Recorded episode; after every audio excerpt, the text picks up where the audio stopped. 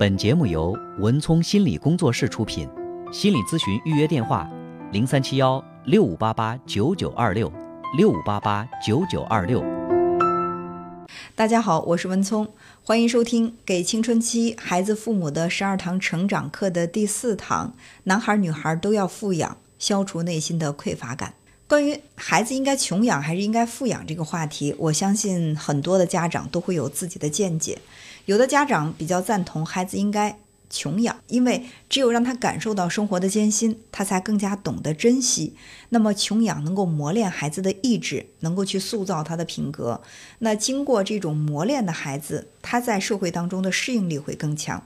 还有一些家长呢，就比较赞同孩子应该富养，因为觉得只有感受了高品质的生活。他才会有追求生活品质的这种动力。同时呢，哦，我富养孩子，让他感受到更多，让他能够走出家门去观世界，能够形成一个更大格局的世界观。那也许对于他今后的这种眼界呀、胸怀呀，都是一个非常好的一个锻炼。所以，富养出来的孩子格局会大，那么他会表现得更加大气。这两种解释，我觉得从两个不同的角度，好像都能够说得通。听起来似乎都没毛病，但是孩子到底应该穷养还是应该富养呢？大家可能都听过这样的一句话，就是“穷养儿子，富养女”。这小子可以带的稍微粗糙一些，让他吃点苦没什么，正好呢去训练他的性格，磨练他的意志。但是女孩子娇滴滴的，一定要去富养，让孩子少吃一点苦，少经受一些生活的这种磨难。那有家长就会有这样的观点哈，说你看现在有很多的年轻女孩儿经受不起物质的诱惑，会选择一些这种特殊的途径去赚钱啊，或者呢去傍大款，甚至出卖了自己的人格，为的呢就是在物质上多获得一些。如果不是因为从小到大他们在这个物质生活上的匮乏，也不至于说因为一丁点儿的这种物质诱惑就让自己。那么堕落，所以对这个女孩子进行富养有两个好处：第一是她能够经受得住诱惑；第二呢，如果身边有一些不怀好意的男士想要去打这个女孩的主意，呃，那么这点小恩小惠对于女孩子来说，她是不屑一顾的。因为什么？因为从小爸爸妈妈给的已经很多了，那么你的这一点小恩小惠。糖衣炮弹对我是不起作用的，所以呢，富养呢会让这个女孩更加懂得矜持，更能够去保护自己，不至于呢经不起诱惑而去做一些傻事。那这样的解释听起来好像也是蛮有道理的。关于富养女啊，我想给大家举两个反面的例子。呃，第一个例子呢是在去年的时候，有一位妈妈啊来找我做咨询，她的孩子十七岁，嗯，跟一个男生同居了。这个男生比他的女儿大了有两三岁，已经不再上学了，呃，属属于是在这个社会上没有正当职业的一个青年。嗯，他看到这个男孩之后呢，他也觉得很吃惊，因为论外形其貌不扬，论工作没有一个正当的职业，论谈吐也是一个比较庸俗不堪的一个男孩子，完全没有那种很阳光啊、很健康呀那样的一种状态。那么就是这样的一个三无青年，怎么就吸引到自己的女儿了呢？而且这位女士，她和丈夫做生意一直做得比较成功，然后家里面从来不差钱，可以说她的女儿呢是从小到大想要什么就买什么，完全没有就是因为得不到什么东西而苦恼过。那这个男孩他到底是用什么来打动了自己的女儿？这妈妈就特别的好奇，她就问自己的女儿说。到底他给你什么了，能够让你这么奋不顾身？这女孩就说：“因为他对我好啊。”这妈妈说：“他怎么对你好了？”女孩就举了一个例子说：“嗯，我特别喜欢吃冰淇淋，然后他每天在学校门口等我放学的时候，他都会给我带一个冰淇淋来。我特别喜欢吃抹茶味儿的，他就每次给我带抹茶味儿的。有的时候我们学校附近的小店里抹茶味儿的卖完了，他会跑很远的地方买给我。这就是他对我好的地方。”这妈妈一听大跌眼镜啊，说：“我从小到大我什么没有满足过你，更何况是一个抹茶冰淇淋呢？你要十个、二十个、一百个，我不可以给你吗？为什么它这个价值就那么高呢？”这女孩就说了：“你可能会给我钱让我去买抹茶冰淇淋，但是你绝对不会坚持每天都买给我，专门的买给我。我认为这就是对我的好。你看，妈妈总觉得我在物质上我能够满足你，你就不会再上男人的当。但是，她所看重的这个男孩子，只是给他买了一个抹茶冰淇淋，但是每天都能这么做，就是在这个抹茶冰淇淋当中，他附加附加了情感的价值，在这个女孩眼中呢，就无比的可贵。还有另外的一个反面的例子，是一个成年的女士来找我做咨询。呃，她当次当时呢，她是经历了两次失败的呃恋爱，他不知道问题出在哪儿，他就来找我。他说他的妈妈从小到大呢，也是一直非常认同对女孩子要富养这样的理念。她虽然出生在一个比较平凡的家庭里啊，家庭经济条件一般，但是爸爸妈妈呢都会让她享受更好的生活，带她去高级餐厅，然后带她出去旅游，呃，也会省吃俭用的给她买一些奢侈品，所以就把自己喂养的像一个小公主一样。呃，长大之后，她的第一个恋爱对象家庭条件不错，呃，是一个富家子弟。但是这个男孩呢，没有太依靠家里人，也是一个人在一个公司做一个普通的白领。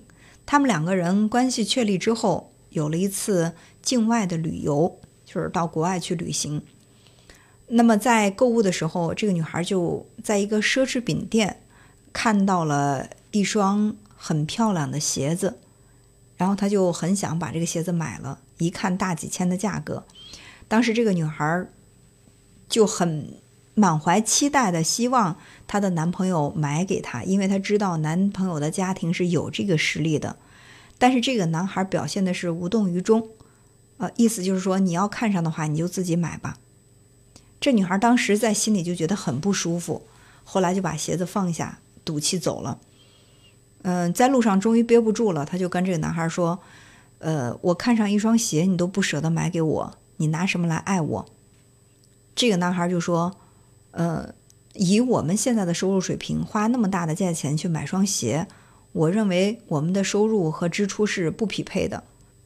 这个女孩就说：“说那你们家里不是有钱吗？你爸妈难道谈恋爱干嘛不给你支持吗？”这个男孩说：“我没有想过去花我爸妈的钱，然后给我的女朋友买那么贵的鞋。”这女孩当时在心里就特别的别扭，最后两个人的感情就不了了之了。后来呢，她就又碰到了一个男孩。那这个男孩比起前面的那个男朋友，可能家庭条件就要差许多了。但是这个男孩舍得给她花钱，就虽然自己也只是一个小白领，但是因为喜欢这个女孩嘛，他想要什么就买给她。两个人在一起交往了短短几个月，男孩花了好几万。最后这个男孩就觉得自己实在吃不消了，也是缴械投降，对这个女孩说。我虽然很爱你，但是我认为以我的经济实力，我实在是养不起你。我们还是分手吧。那通过这两个例子呢，我是想跟大家分享这样的一个观点啊，就是对于这个女孩的富养，其实我们的关注力不应该放在金钱的富，而是应该放在情感的富有上。当一个孩子他在心里非常的笃定，他的爸爸妈妈是爱他的。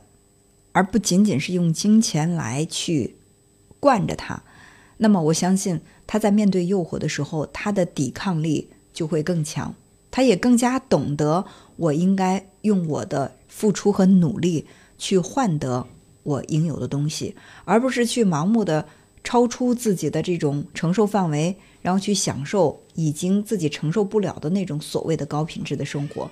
这不仅仅会给自己带来负担，也会给身边的那些人带来一些压力。所以，如果你真的是很想去富养你的孩子，那么你所给的这个财富最好是感情，而不是金钱。其实，有的时候孩子内心的这种匮乏感，并不是因为在物质上没有得到满足造成的，而是父母的这种观念影响了他。比如刚才我所举的那个例子，在恋爱当中有挫败的女孩，虽然说她父母在物质上可能省吃俭用的给她提供了一个看似很好的一个这个物质生活条件，但是父母可能呢在这个生活当中表现出来对于这个财富的过度关注，才会让他在面对金钱的时候表现出来的其实还是一种拜金，尽管。他享受了很好的这种生活，从这个很好的生活当中长大的，他对金钱依然是有那种匮乏感的。他没有想过我自己通过我的努力来买这双价值不菲的鞋，而是把这个期待放在男朋友身上。我觉得你家庭条件不错，你应该是来帮助我买单，让我去消费这双鞋。所以这个其实会容易让人在心理上有些看不起、轻看他。所以我们在生活当中也会看到一些女孩子。就是省吃俭用的，然后去买一个名牌的包包，或者是买一个特别昂贵的鞋，然后遇到下雨的时候呢，会把这个包整个抱在怀里，甚至把鞋脱掉，光着脚在水里走。其实就是什么？就是他其实内心的这种格局根本驾驭不了他所买的这个衣服和鞋，就是这个包啊、鞋呀，不是在为他的生活服务，他被这个鞋和包绑架了。那我要如果不买一个这样的名牌包，我就没面子。所以我哪怕要吃三天的咸菜，我要买这样的一个包。那但是遇到刮风下雨的时候，我这个包我要紧紧的护着它。我哪怕自己淋湿了，我也不能让我的包呃受受到这个损伤。所以，即使当你你其实你自己的能力驾驭不了你现在所要买的这些东西的时候，你就被它绑架了。所以，即便是你买了名牌的。衣服加身，然后买了名牌的包，甚至呢去给别人塑造出来一种你生活品质很高的形象。说到底，在心里还是有这种匮乏感的。那倒不如让孩子能够从小到大，他懂得我付出多大的努力，我创造多大的财富，我在我所创造的这个财富范围当中，我能够去安然的享受我可以享受到的某种生活品质，就是我能够去驾驭生活。我认为这个对孩子来说是更加重要，而不是盲目的去给孩子塑造他驾驭不了的那种生活品质。真正内心富足而又自信的人，应该是可以很坦然地走进高档的餐厅，也可以很开心地坐在地摊上去享受这种非常有市井气的这种生活乐趣。我觉得能够这样自如地去切换自己的生活模式，往往是孩子一个最可贵的品质。是内心富足的真正体现。有一个男孩的爸爸带着男孩来找我做咨询。这位爸爸呢，是一个比较辛苦的工薪阶层。嗯，随着孩子不断的年龄长大，孩子的欲望也在不断的膨胀。呃，从最初呢问父母要一个贵一点的玩具，到后来开始问爸爸要最新款的电子产品。这个男孩来的时候，浑身上下也都是名牌加身。嗯，穿着最新款的这个衣服，然后鞋子，把自己打扮的非常的时尚。爸爸呢，就显得有那么一点儿呃落魄哈。这个爸爸坐定之后，他就跟我说：“他说，其实我真的是尽全力了，我想给孩子创造好的生活，我也尽量的去满足他。但是我就这么大的能耐，我实在是没有能力去跟他那些同学比。”我开着车去学校门口接他，他都不愿意让我把这个车停在学校门口，因为学校门口他看到的是他们同学都开着豪车来的，呃，那么我这个家长开的这个呃很破旧的一辆嗯很普通的车，他觉得丢人，嗯，那这个男孩呢就气势汹汹地对爸爸说：“对呀，你都没有能力变成有钱人，你凭什么让我成为好学生呢？”一句话把爸爸问的是哑口无言。然后我就问这个父亲，我说：“其实从一开始你就明白，以你的能力和你的经济收入，你只能给孩子维持一般家庭的生活。那么你为什么要拼尽全力的去，呃，省吃俭用，去惯着孩子养着一身富贵病呢？”这个爸爸就说：“那我不是也是想让孩子能够从心里瞧得起我这个爹？我也是害怕孩子在学校被其他同学瞧不起。”我就问这个爸爸，我说：“所以其实，在你的认知当中，你就认为？”有钱人就应该被人瞧得起，没有能力赚到很多钱的人就应该被瞧不起。如果说你给孩子灌输的是这样的一个理念，那么你不管给孩子买了多么好的东西，给孩子提供了多么好的生活，其实，在孩子的内心，他还是物质的，或者说他在内心的情感上，或者是在成就感方面，他是匮乏的。他认为能够证明一个人的价值。或者是证明一个人成就感的只有金钱，而现在你给不到他金钱，你就是一个没有价值的人。他在同学面前，他不能够成为那个最阔气的同学，他也认为自己是没有价值的。所以，一方面他在努力的向你索取，另外一方面他在不断的去否定自己，来否定你。他在内心也是冲突和痛苦的。那么，他的这个价值观究竟是谁来为他树立的呢？说到底还是我们家长。